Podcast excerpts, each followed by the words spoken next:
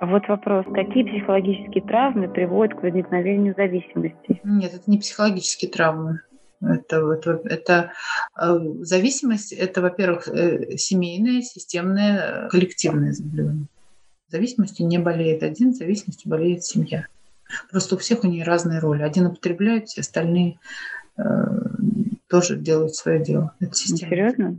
Да, конечно. На ВДА большое количество матерей, ну или у созависимых, в зависимости у кого, пришедших за своими детьми, которые из э, Алянона или, или из Наранона через, э, через реабилитационные центры. Конечно.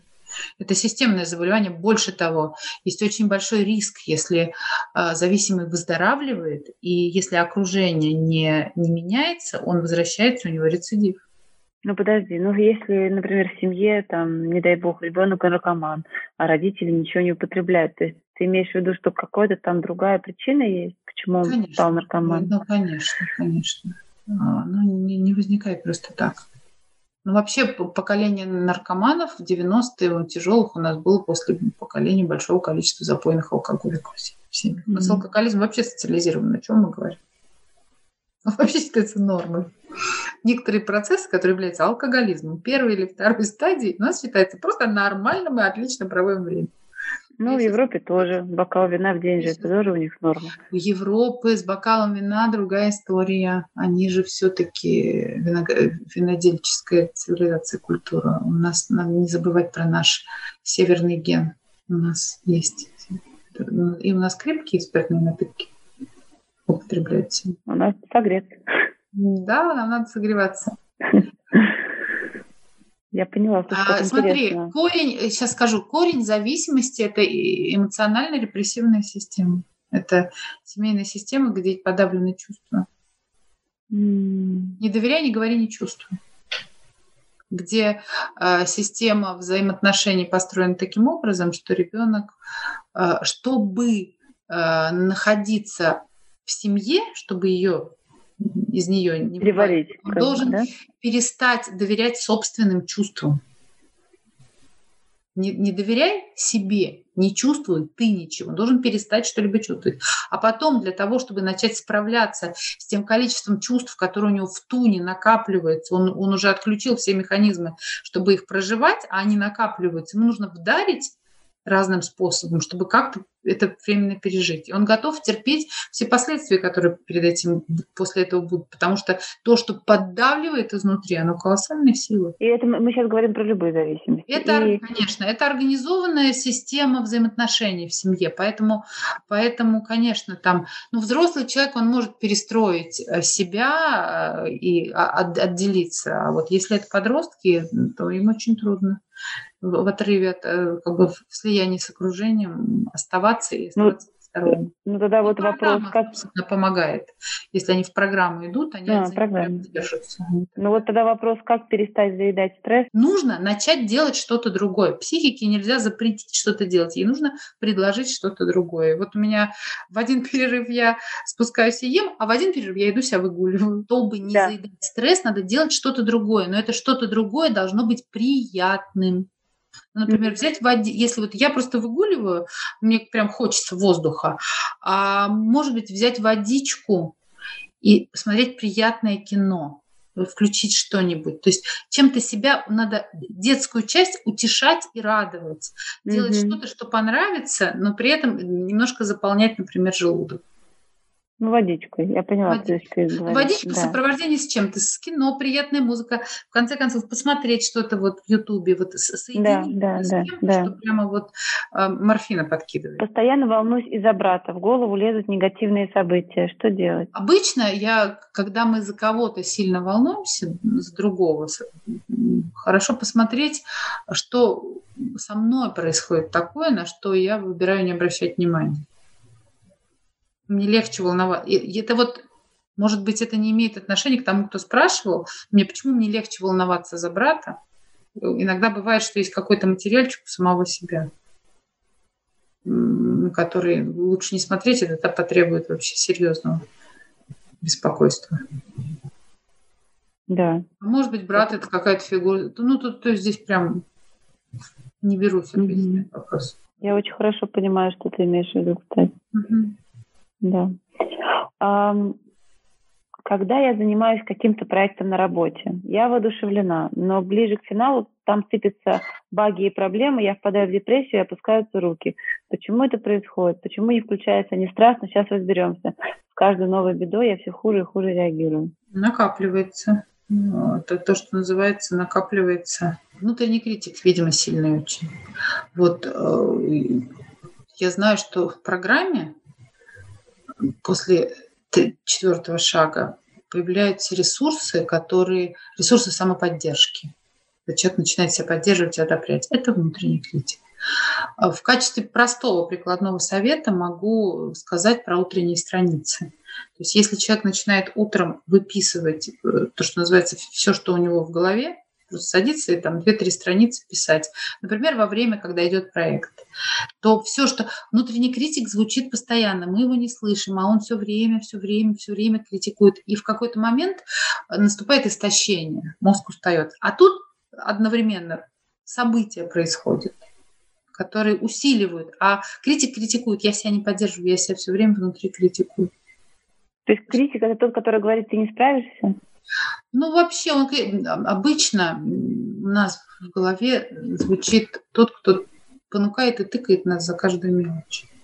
То, как это было, достаточно просто вспомнить, как это было в детстве, и это все у нас голове.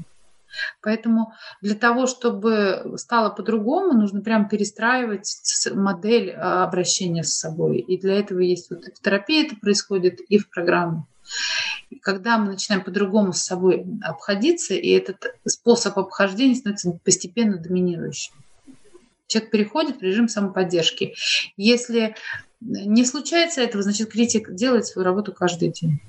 Надо выписывать. Садись и пиши, и там пойдет, что он тебе говорит. Угу. Когда ты это выписал, ты дал этому место, и оно ушло. Как позволять себе ничего не делать, но не изводиться чувством вины из-за этого? Туда же, тот же критик. Ну, там может быть разные вещи. Например, я позволяю себе что-то не делать, а мне бы вообще лучше это делать. Тут надо дифференцировать, а, что это. А, но бывает, я действительно не, не ну, надо как-то отпуститься и расслабиться. Да, и тогда это звучит критик. Я, наверное, не скажу, как это сделать. Это результат все-таки работы опять же, со специалистом или в программе, люди этому постепенно научаются. Когда они начинают уделять этому внимание, они постепенно mm-hmm. научаются. Обычно критик э, нас так или иначе хочет привести к совершенству, так он хочет нам лучшего на глубинном mm-hmm. уровне, так же, как и все родители всем своим детям. Но форма, метод и способ, избранный им, он такой вот тяжелый. И для того, чтобы с ним договориться, чтобы он отступил в сторону, ну, это некая такая тоже работа. Ну вот есть люди, которые не умеют расслабляться, например. Да. И, и каждый раз ничего не делают, для них это пытка. Есть люди, которым и не надо, им, им надо все время что-нибудь делать. Бывают такие типажи. И тоже нормально. Когда это надо делать с удовольствием, да. А, но я могу такую смешную вещь, такую чисто психодраматическую сказать, что если мне нужно разрешить себе что-то не делать, и чтобы я себя за это не ругала, надо взять какую-нибудь авторитетную фигуру, большую, чем мой внутренний критик, и попросить его сыграть роль а, такой властной, значимой фигуры, которая отправляет меня отдыхать. Ну, то есть кто-то, кто более значим, чем. Можно для этого использовать специальный костюм, чтобы там муж одел шляпу и сказал, я повелеваю тебе, там, я твой господин, ты сегодня отдыхаешь и ничего не делаешь, и это тебя не парит. Ну, то есть э, то, что мы не можем проработать медленно, методично, мы можем это как бы протроллить. Это работает. Вот, я не знаю, возможно, тогда мне нужно, я иногда... чтобы мне Билл, Билл да. Гейтс звонил лично и разрешал. Вот да, да. Я иногда клиентам говорю, могу выписать тебе справку, у меня где-то валялась круглая печать. Ты здоров, ты абсолютно здоров, имеешь право там, ну, ну, такие какие-то быстрые истории. Самому себе написать письмо и читать это. Как-то это надо начать высмеивать. Как разрешить себе быть слабой? Как проработать комплекс отличника, принимать себя, когда сделал что-то недостаточно хорошо? Вот это в ту же копилку. Разрешить. Я разрешаю тебе быть слабой. То есть, с одной стороны, это процесс, когда мы идем и работаем про это. С другой стороны, это может быть сделайте эту игру. Разрешаю себе быть слабой каждый день. Но потом в каких ситуациях и для чего надо посмотреть реальность, где я могу быть слабой, где мне правда надо быть сильной. Такой неоднозначный э, вопрос. А комплекс отличника тоже из детства? Ну, вот сделал недостаточно хорошо, это же очень... Ну, да, э, ну, в программе на шестом шаге мы все это выписываем, проговариваем и смиренно просим Бога это все забрать. Есть mm-hmm. методы, есть методы, которые помогают с этим справиться, но на это уйдет несколько лет. Это не делается за один день. Это Понятно. действительно глобальные фундаментальные штуки, которые внедрены в наше сознание, и они, их нужно преобразовывать последовательно, собственно, восстанавливая ритм, безопасность и чувство э, повторяемости и последовательность. Как последовательно это в нас вошло, так последовательно это из нас выйдет. Потому что там, где мы были, там школа, там все равно была, повторяюсь. Мы... Что делать, если близкий человек находится в депрессии? Он отказывается, ну, отказывается от помощи.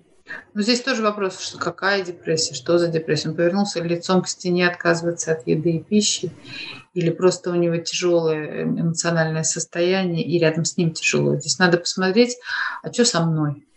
Что меня побуждает э, стремиться ему помочь. Потому что иногда бывает, что ну, настолько невыносимо и тяжело быть рядом с человеком в плохом состоянии, что хочется с ним что-нибудь, э, что-таки с ним сделать, чтобы, это, чтобы этот дискомфорт пространстве от него такого ушел.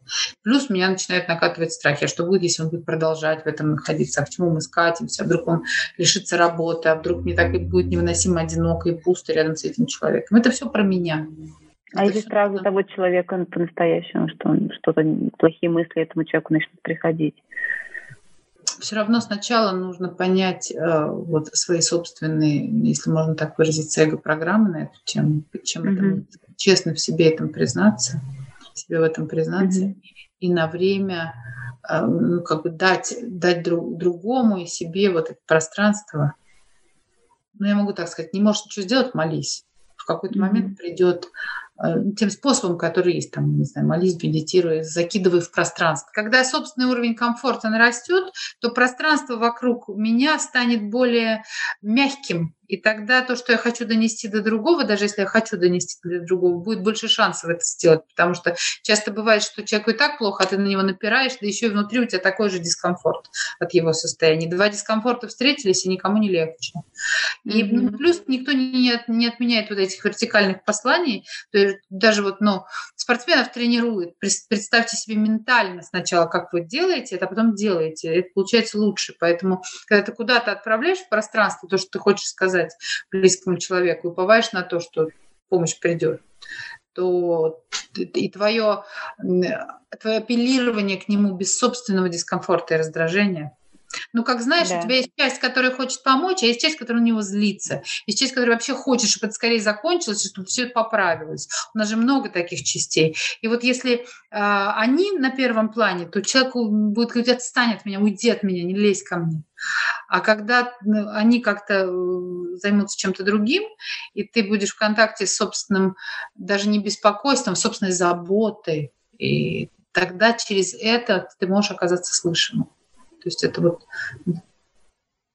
тебе даже понятно. достаточно неплохо. Да, понятно. Того, что он в таком состоянии. А стоит ли говорить начальству про депрессию? Если да, то как лучше это сделать? Ну, это особенно у нас в стране, это очень сильно зависит от того, какое начальство. Некоторому начальству не нужно, а некоторому нужно. Это, это, это очень привязано к контексту вопроса. Ну, может быть, если, наверное, очень тяжелое состояние, да, и уже человек работать не может, например. Или, или, или это влияет Хорошо, на надо его продуктивность? проходить реабилитацию. То есть, если это настолько тяжелый человек не может работать, то нужно искать способы а, получить себе какой-то там... Ну нет, я думаю, что, может быть, если это влияет на продуктивность, да, и он хочет объяснить начальству, что у него просто сейчас такое состояние. Но, э, скажем так, начальству про это все равно важно говорить в режиме, а что я делаю для того, чтобы я стал работоспособным, и что мне нужно, например, от вас, чтобы я делал то, что, то, что нужно делать, чтобы я стал работоспособным. С начальством mm-hmm. все равно нужно говорить на языке потребностей начальства. Какой бы он ни был хороший человек, это все равно тот, кто, если нет специальных регламентов на эту тему, то это все равно человек, которому надо, чтобы ты был работоспособным. И ты говоришь, да, я вот попал в такую ситуацию, мне нужна помощь. Вот. Вот. Мне нужно, чтобы я мог уходить там вот во столько-то, я получаю там помощь психолога или там вот. Ну вот через столько-то, столько-то я предполагаю, я выйду. Это такая дееспособная позиция. Угу. Ну, да, в обратном случае, да. он же тебе не папа, не мама, он тебя не возьмет на, на содержание такого вялого и квелого. И даже если ты сказала, это не сбывается, ты приходишь и говоришь, да, там ситуация немножко затянулась, но все равно ты говоришь, там, я решаю проблему, этот вопрос двигается. Как-то вот так. Как наименее травматично пережить расставание? А для всех это по-разному. Это очень индивидуальный вопрос. Потому что какими были отношения, чем вызвано расставание. А кто задает вопрос, тот, кто инициатор расставания или тот, кто поставлен перед фактом. Или вдруг пара к этому эволюционно пришла, что они изжили отношения и хотят завершения. Это будут совершенно разные истории. Единственное, что универсальный совет – это не быть одному. Разделять это с другими, с другим, быть в контакте с людьми, выходить радовать себя, там, наполнять свою жизнь какими-то другими событиями и возможностями по-хорошему. Ну и mm-hmm. говорить о, о том, что происходит. Не молчать. Говорить с другими об этом. О своих чувствах, о, о том, что происходит, о том, как это тяжело, как это больно, как это обидно. Прям не... Только здесь вот есть нюанс. Мы иногда, как ты говорила, да, там, от коронавируса умерло столько-то человек. Вот не на событие или не на человек приносить, например, я так переживаю, что он меня бросил, и дальше рассказывают целую телегу про то, какая он сволочь. Ну, какой он там негодяй, или как он меня обижал, или наоборот, какой он прекрасный, как мне обидно, или она, что она меня покинула. Это уже о нем. Мы очень быстро переходим на объект или на субъект, то есть на другого и покидаем себя. Нас покинули, и мы еще и себя покидаем, когда начинаем ругаться. А надо mm-hmm. оставаться с собой и смотреть, что со мной. И вот для себя э, любимого с таким трудным находить того, кто ты, причем это действительно непростая работа даже для близких людей. Но иногда так есть. Слушай, я сейчас опять буду про одно и то же. Ты готов меня потерпеть с этим? Ну да, конечно, ты же мне так важен. То есть для другого это немножко работа. Но ты замечай, когда я буду перескакивать на, на другого, когда я о себе. То есть есть правило. Я буду тебя слушать, когда ты будешь говорить о себе. И там на самом деле количество говоримого, оно не бесконечно. Но можно пройтись во все стороны. Мне так больно. Мне так больно от того, что это столько было, и вдруг это кончилось. Это, это же даже привычка, это было в моей жизни, а теперь в моей жизни сейчас никого нет. И тут подступает эта страшная неопределенность, а будет ли еще кто-то? Или будет ли кто-то, кто будет любить меня так? А вдруг я останусь одна и буду эти дни коротать в одиночестве? Я говорю достаточно патетично. На самом деле мы вспомним наших предков, которые писали стихи. Мы немножко потеряли вот эту вот э, возможность говорить метафорами, говорить громкими словами и через это передавать чувства. Русский язык же, он очень образный. И образность русского языка – это наше спасение, которым мы перестали пользоваться. Вот современная вот эта технократическая история, когда нам дают упрощенные всякие фразы, коротенькие, там, ники, неймы, э, словечки, они, за ними не стоят образы они возможно, то есть есть целая часть жизни, в которой это функционально оправдано. Нужно просто не забывать, что данное нам ранее не как это я пришел как бы расширить спектр ваших возможностей, а не сузить. То есть пользуемся технократическим языком в технократических целях. Когда мне плохо, я перехожу на образный язык. Я стараюсь mm-hmm. находить э, синонимы, метафоры. Ты понимаешь, что мое сердце сейчас э, разрывается на части. Здесь горит, и как будто бы ничто не может его успокоить. И когда мы находим как можно больше названий, слов, ассоциаций, когда мы связываем это с телесным опытом, здесь горит, здесь горит, как будто бы раскаленная плита легла мне на грудь, и я не могу освободиться от этой боли ничем когда этот спич, э, и хорошо, если другой говорит, да, я понимаю тебя, в моей жизни был период, когда я переживал, видимо, подобное, хотя, наверное, я называла это по-другому, но тем не менее я знаю, как это. Или ты знаешь, в моей жизни не было такого опыта, но я могу себе представить, там, я видел кино, как это, когда это.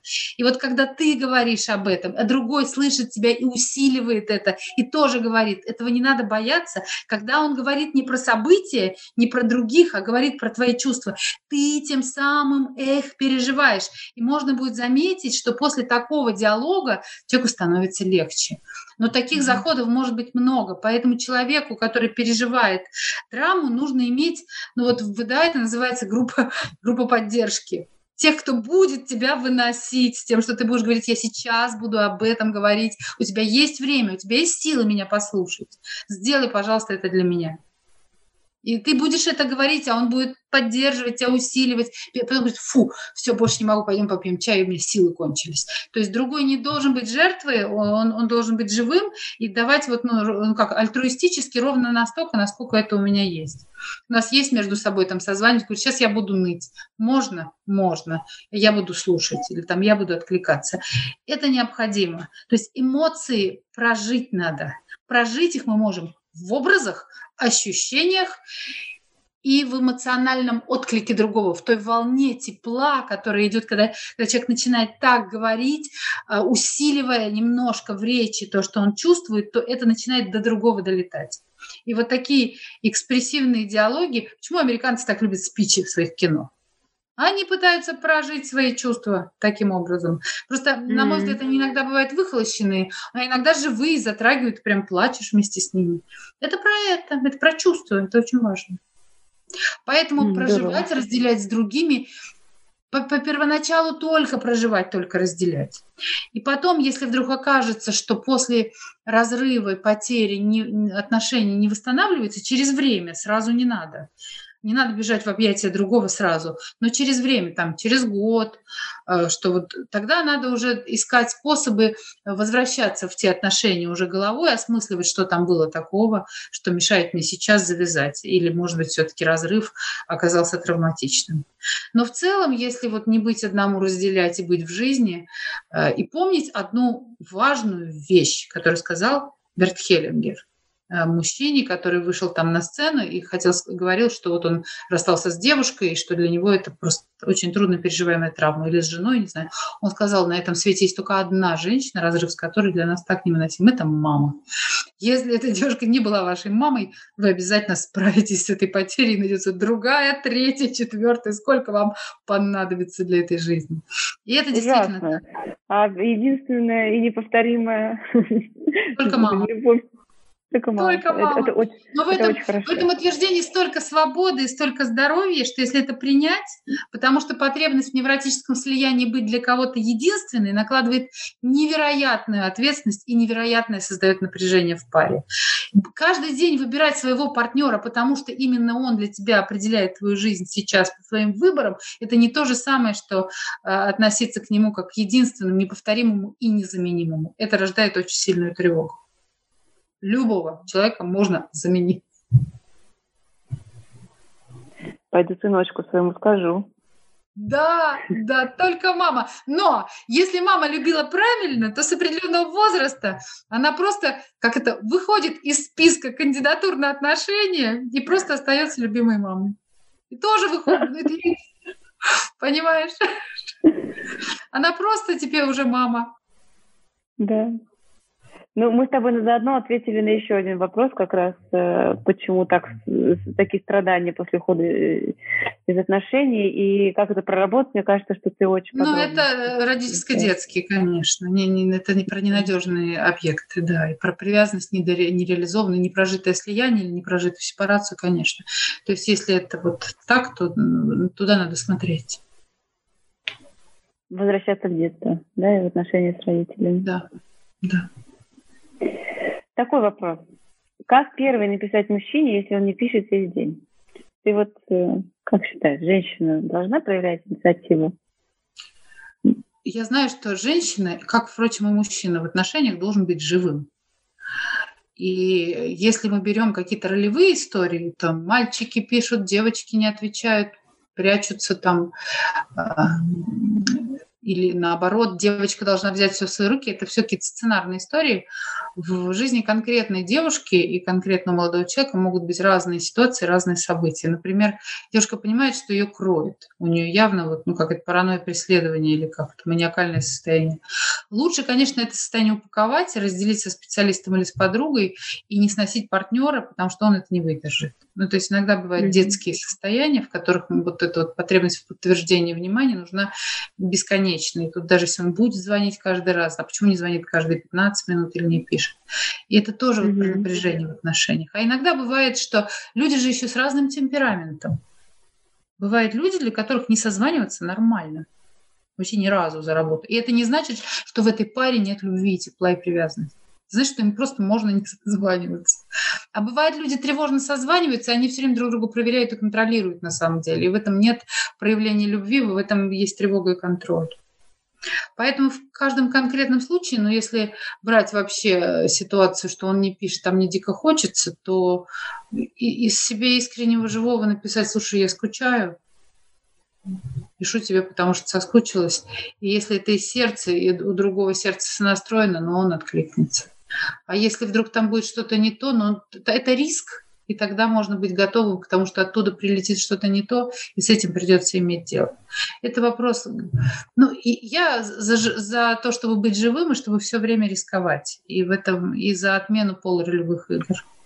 Угу. Есть, есть моменты, есть какие-то, ну, такие биологические, видовые какие-то вещи, которые там на сексуально-эротическом поведении проявляются, мужско-женские, они действительно разные.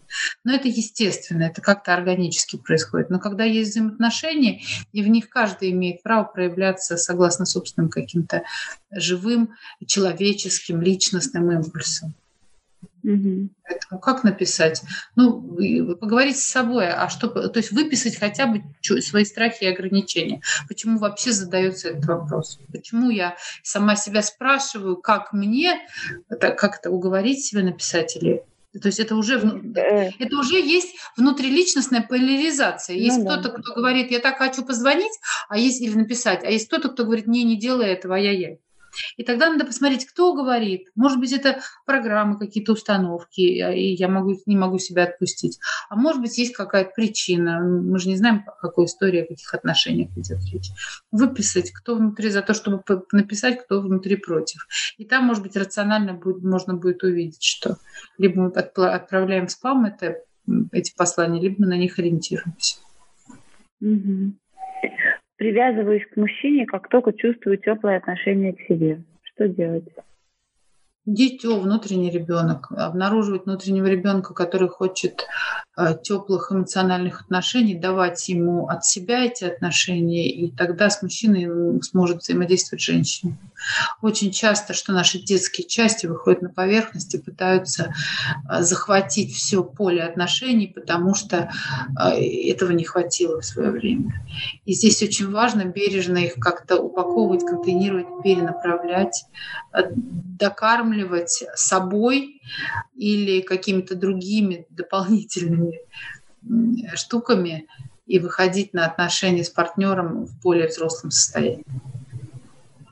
Очень близкие, очень доверительные, очень дружественные отношения с партнером дают возможность то, что называется поиграть сейчас моему ребенку, мне сейчас так, это можно не говорить на языке ребенка, мне сейчас так хочется, чтобы ты вот, вот мне.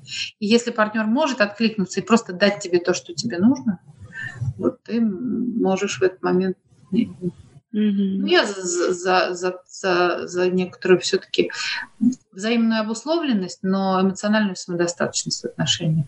Потому, и объясню почему. Потому что мужчинам не свойственно в целом быть эмоционально ориентированными.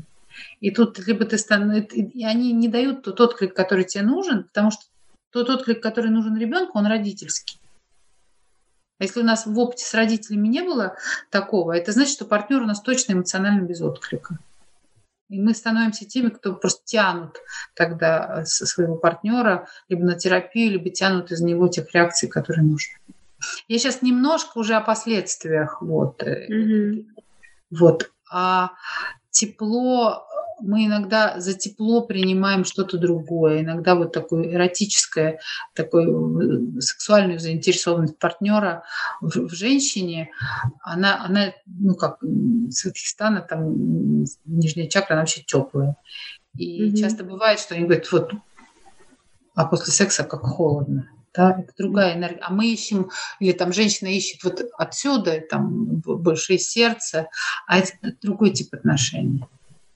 Понятно. Понятно. Я здесь э, за то, чтобы наш спектр поддерживающих эмоциональных инструментов был шире, чем партнерские отношения. Тогда мы из партнерских отношений сможем брать то, что, то, то для чего они действительно.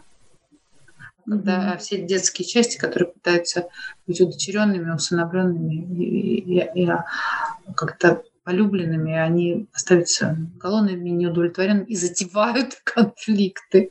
Да, да, да попытки дополучить то, что никто не обещал. И главное, мы тоже, женщины тоже не готовы нянчить э, маленьких мальчиков Вообще у своих партнеров. Да. Сто процентов.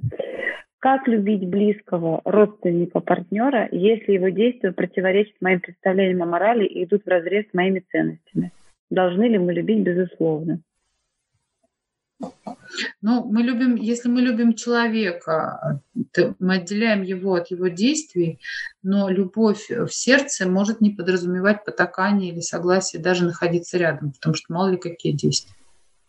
Я люблю этого человека, я люблю там эту, эту, эту душу, там, это существо, но он дерется. Ну, я не могу находиться рядом с ним.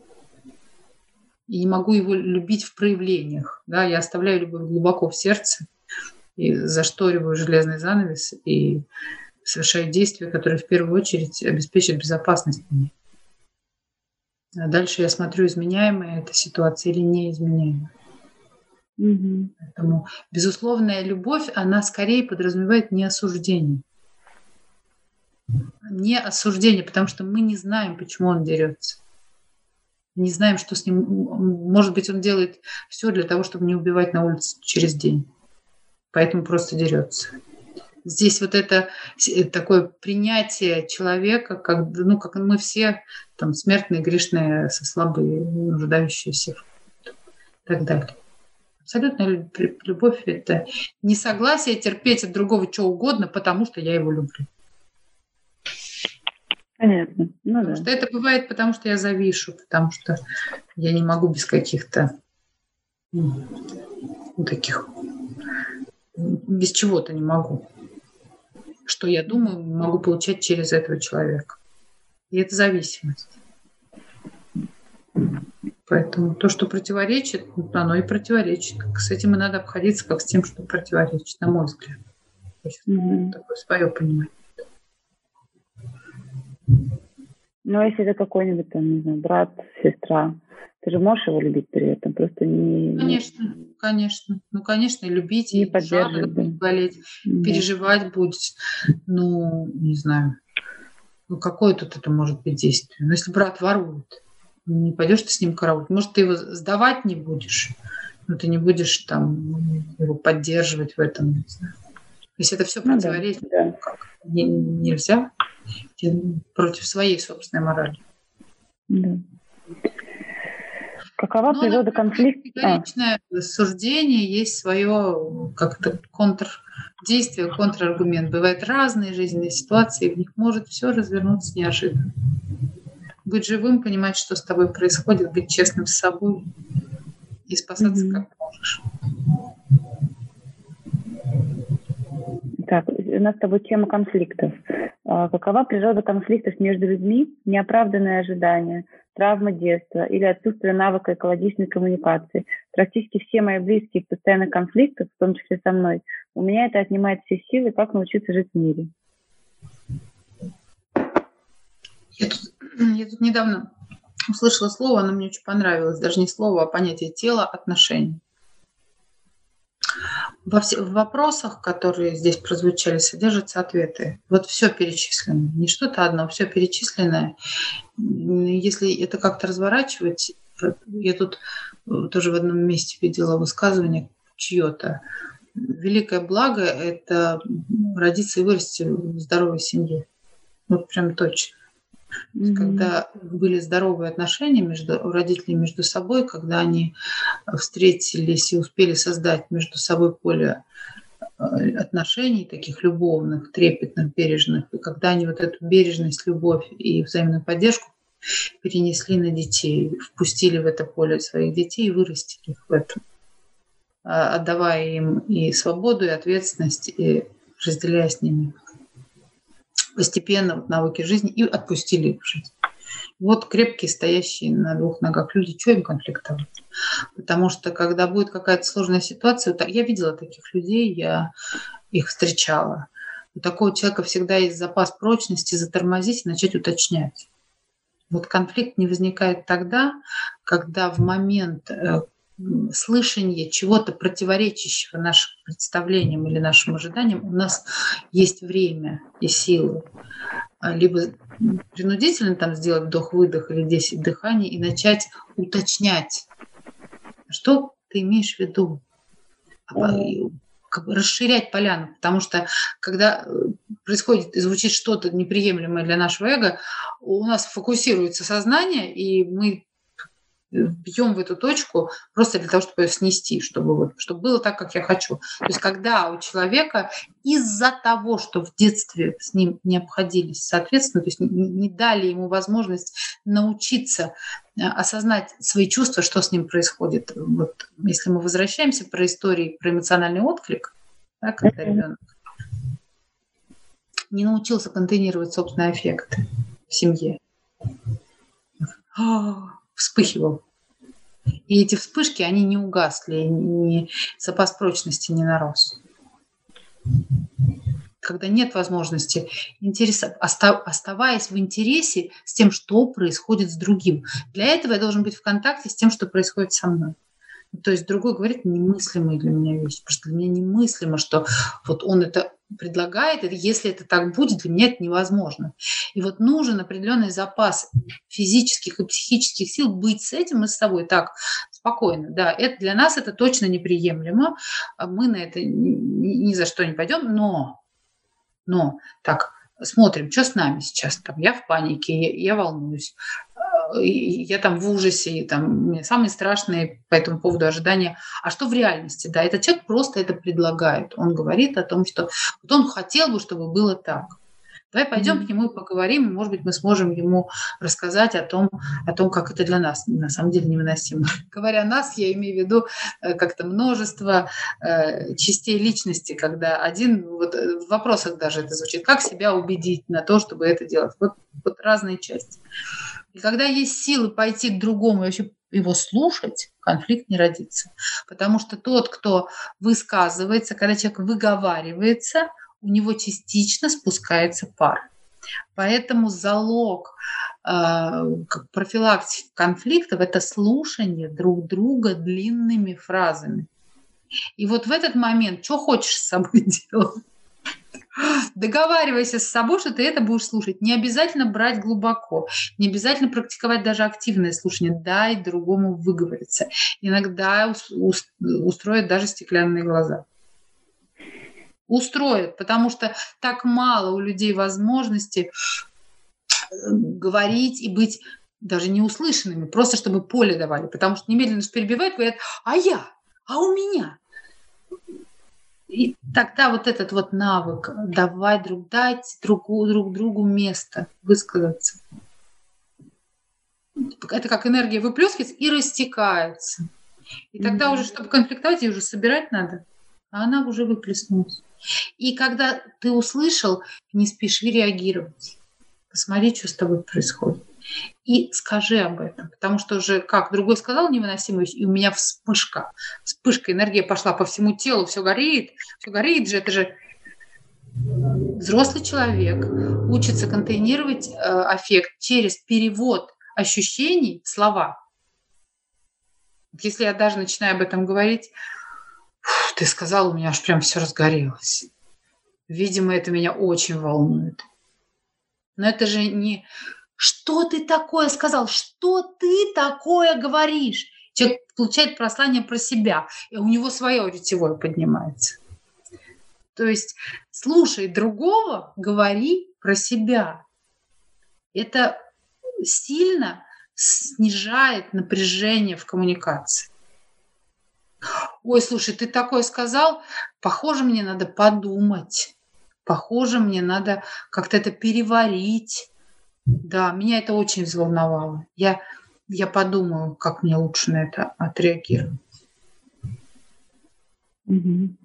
Ну, даже банальная, когда уже звучит претензия, она включает, уже говорит, слушай, я тебя слышу, но мне вот нужно, ну, нужно немножко подожди немножко. Я вижу, ты волнуешься, я вижу, ты, я вижу, ты сердишься. Наверное, у тебя есть для этого причины. Вот это еще допуск, что другой не враг и не хочет тебе плохого, и что он так себя ведет не потому, что он плохой, он же вчера был хороший, 15 минут назад был хороший, там, твой любимый муж, а потому что он сейчас не может по-другому. Вот с ним что-то перемкнуло, и он не может. Есть какая-то причина, из-за которой ты сейчас можешь только так, я это вижу. Угу. На парной мы говорим, это цикл реактивный, он затевается, из него нужно просто выйти, как из лужи. То есть если стоять в луже и продолжать, ботинки промокнут. Из лужи нужно просто выйти. Ее не нужно осушить, э, ее не нужно превратить в цветник. Из нее просто выйти. И поэтому, если идет разговор и видно, что идет эскалация, то есть один сказал, у другого понизи повысился тон, а другой еще сказал, лучше сказать, уже дай остановимся, что происходит такое, давай замедлимся, остановимся, перейдем в режим как отдельного нахождения. Мы вернемся к этому вопросу на другой волне. Ну, я понимаю, что вещи, которые я говорю, они, возможно, в некоторых ситуациях просто не могут быть взяты, потому что когда люди начинают ссориться, столько вспыхивает, столько поднимается разных частей. Но я, ну, и тогда все равно это про терапию, но я знаю, что если рано это начать применять в, в свежих отношениях, которые еще не успели накопить много напряжения, это становится возможным. Ну и потом у меня есть примеры, когда, например, в дисфункциональных семьях, семьях, если один начинает выздоравливать, то он прямо четко видно, как он начинает по-другому себя вести своим другим поведением, даже немножко всю систему перенастраивать. А уж точно себя выводит в более выигрышное положение, уже так не горит. Я уже просто это видела. Когда mm-hmm. человек по одному, и казалось бы, что это все, это цикл, он может по нему ходить кругами, и это всегда будет одна и та же шарманка. Нет другие, но это другие действия, другие эмоциональные действия по отношению к себе, и как результат другие внешние поведенческие действия по отношению к другим. И обычно это наросшая бережность и, адекватность с собой дает эти плоды и побеги потом в сторону других. Все равно сначала. Mm-hmm. Ну да. Посмотри, есть там что-то неотвеченное? Ну, если про семьи, понятно, у нас таких семей много, к сожалению. Ну вот знаешь, какой вопрос?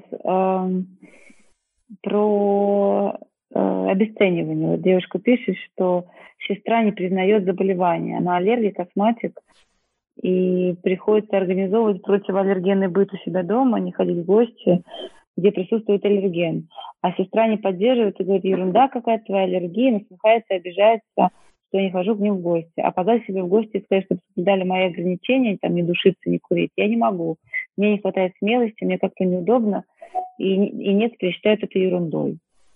А я, в общем-то, представляю, как это обидно очень. Ну, к сожалению, да. Э, так бывает, как э, с этой голодным мы не понимают. В этой ситуации не хочется говорить, что вот только когда человек столкнется с проблемой, он может это осознать. Это действительно так. А превентивной какой-то культуры, вот этой вот толерантной, э, традиций у нас пока еще мало. Поэтому ну, понимать, что это такая жесткость и, может быть, даже жестокость по отношению к тебе. Ни в коем случае не брать на себя вину за то, что не ходишь в гости. Ну и по возможности дать себе право говорить я готов быть у вас, я хочу, я скучаю, но мне нужны специальные условия, ты же знаешь. Это нормально. Угу. То есть вот это стесняюсь, оно немножко ложное. Как и вина, она в этом месте ложная. Да, признать, что это такая жестокость, но не, не клеймо вешать, что моя сестра жестокая или моя сестра меня не любит. Это такая невольная жестокость. Она может содержать даже в себе некоторый страх или дискомфорт. То есть я не хочу признавать твою болезнь, потому что если я признаю, что ты болеешь, то мне с этим придется внутри что-то делать. А хочется, чтобы все было со всеми в порядке, чтобы не было проблем. Вот у тебя, чтобы не было проблем. Поэтому давай мы сделаем вид, что у тебя нет проблем. Первая стадия отрицания называется. Mm-hmm. Даже когда человек заболевает чем-то серьезным, он в этой стадии обязательно находится. Первая стадия отрицания. Давайте закроем шторки и проедем мимо. И поэтому сестра в таком состоянии. Не она вообще плохая, не она меня не любит, не я плохая. Здесь нет плохих. Здесь есть отрицание реальности. И это, этих историй очень много. Я знаю mm-hmm. это. И по собственному опыту. Это как понятно, наверное. Да. Угу. Как противостоять буллингу, унижению со стороны родных и взрослых? Такой вопрос есть. А еще есть вопрос, как научиться расставлять границы с людьми. А, может быть, это из одной категории более-менее. Слушай, ну если... Сноска, если ты христианского вероисповедания, я не знаю, как бы, что это значит. Давай разделим на части. Вот буллинг и унижение, если это звучит в таком виде со стороны близких, да. ну это точно дорога в программу. Это даже один психолог с собой не перекроет. Это точно нужно, нужно поддерживающее окружение, которое, а, будет возвращать тебе реальность, что ты нормальный, что с тобой все в порядке, это с ними не все в порядке. И еще будет давать тебе поддержку, чтобы ты копил ресурсы, как вообще от этого отделиться, от, от унижающего и оскорбляющего окружения. Не надо противостоять, из него надо выходить. Вот если это вот так, как написано, его, из него, его надо просто покидать. Но не в, не в белый свет, не в пустыню. Я не знаю уже, кто написал, какого возраста человек написал. Да. А в куда-то, где, где тебе будет нормально, надежно, безопасно. Просто находить себе другое окружение. Если ты взрослый человек, просто ну, зачем так вообще? Зачем так mm-hmm. Иногда это бывает неосознаваемый. Этот человек называет это буллингом и унижением, а у родителей это какие-то реактивные поведения, э, связанные с их собственной там, дисфункцией. Но тогда, когда человек твердо и жестко дает понять, что ну либо вот вы с вашими помидорами, либо я, но уже я вот так вот не буду это терпеть, то у родных появляется возможность либо быстро пересобраться и поменять свое поведение, если есть на это шанс, либо э, человек действительно позаботится о себе и прервет эти связи, потому что это разрушительно. Mm-hmm. Это так же, как это форма насилия эмоционального, так же, как и физического, в нем нельзя находиться. А как расставлять границы с людьми? Как научиться расставлять границы с людьми? Надо свои границы сначала осознать, что есть моя граница. Потому что когда мы расставляем что-то, что мы не понимаем, то мы не можем это расставить. У всех людей разные границы. И они бывают эмоциональные, бывают физические. И соблюдать границы других людей. Замечать. То есть интересоваться, что комфортно, что дискомфортно другому. Не, не нарушать границ других mm-hmm. людей. Надо понять, что для меня приемлемо, что для меня неприемлемо. Кому-то нормально, что его перебивают, а для кого-то это нестерпимо. И осознав это, принять это в себе, признать это право за собой иметь такие границы, и тогда появляется возможность аккуратно о них оповещать. Например, есть люди, которые не любят, чтобы их называли определенным именем, хотя это имя является их именем как инварианты имени. Кому-то Маша не нравится, что называют Маруся. Или человек иногда, заботясь о себе, говорит об этом. Знаешь, мне не нравится. Так, пожалуйста, вот в новом коллективе, э, вот если вы будете ко мне обращаться, называйте меня вот так, вот так, не, не называйте меня вот так. Это граница. Я так всегда. Да? Ну, я, я всегда прихожу, когда знакомься, первым делом так говорю, что я не Мария, я только Маша. Да. Угу. Вот это граница твоя, ты о ней знаешь, ты о ней говоришь. Mm-hmm. Или в процессе заметить это, ощутить. То есть как сначала начать замечать дискомфорт от нарушения границ. Например, человек стоит тебе физически близко, это не про пандемию, это вообще энергетический уровень близости разным нужен разный в, контакте. Ты чувствуешь, что у тебя прям напряжение в теле? Ты аккуратненько отступаешь, а видишь, человек к тебе приближается, а у него другая история с границами. И можно же терпеть, а потом злиться на этого человека, потом психануть на кого-то другого, а можно на него вспылить, а можно сказать, слушай, э, сори, мне вот немножко близковато ВКонтакте, мне удобнее, если мне комфортнее, мне так, мне нужно побольше пространства. Mm-hmm. не против, если я чуть отодвинусь? То есть mm-hmm. говорить о них, а как расставлять их можно только тогда, когда ты еще не успел разозлиться. Это значит, это процесс, требующий изучения, внимания. То есть это невозможно так. Я вошел, сейчас расставил границы. Я пошел к психологу, я тут везде расставляю границы. Такие расставляльщики, источник тотального дискомфорта в любом помещении. Он сейчас быстренько всем по списку зачитает своих ноты. Свои. Обычно это начинает получаться органично, когда уделяешь этому внимание внутри себя как-то обсуждаешь это сначала с таким с лояльным окружением, как-то эта тема вот она прорастает внутри, а потом это как-то даже считываться с поля начинает. И как почему-то вот и не будешь ты к этому человеку так сильно вот и, и приближаться. Чувствуешь как-то, что он ему так нормально. Угу. Или как вам? Вот так нормально, если я рядом, или мне подвинуться подальше? Обычно западные терапевты, прежде чем они тебя усадят и будут с тобой работать, они тебе четыре раза спросят, не слишком ли тебе близко или не слишком ли тебе далеко, а как вам мой голос, а, вот, и так далее. Но это такая форма заботы. В этот да. момент человек расслабляется, он получает достаточное количество внимания угу. к своему я. Поэтому я сейчас я, я не унимаюсь на эту тему. Поэтому одним из упражнений может быть в понимании собственных границ можно задавать себе вопрос, а как мне здесь, а как мне с этим, а я этого хочу. Мы же очень часто влетаем в ситуации, в предлагаемые нам варианты, не задумываясь, а потом говорим, там были нарушены все наши границы. Но мы сами там в это все Поэтому, а мне это надо. Я имела такой опыт, когда я кому-то сказала, а сейчас а, там вот ребята пойдут и сделают вот это. Ну, как-то. А, а мне моя знакомая говорит, а вот мой муж бы сейчас спросил, а мне вот это, а я этого хочу? Я подумала, как это прав, правильно. Mm-hmm. Мы, вот, а я этого хочу, я иногда пойду и сделаю. Я этого не хочу, но вот меня просят там значимый для меня человек, это для меня не критично, я пойду и сделаю. Но я вообще поинтересовалась, а как мне в этом?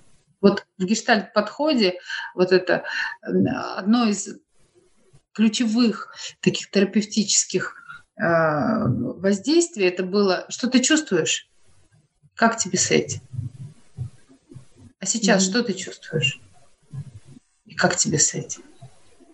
Вот э, самопознание с точки зрения границы это постоянное какое-то тестирование себя на, на этот вопрос-ответ. И постепенно становится понятно, что я чувствую в целом ряде ситуаций и как мне с этим. И уже из осознания, как мне с этим, могут прийти какие-то способы и образы, как мне с этим поступить. А когда я не чувствую, что я чувствую, я не знаю, как мне с этим, я просто испытываю сильный дискомфорт и напряжение. Я из этого могу стукнуть по столу сказать, мы все достали уже, все, все границы нарушили. То есть мы оказываемся в, в терминальной стадии вот. А есть куча промежуточных, в которых можно оказаться, если быть внимательным.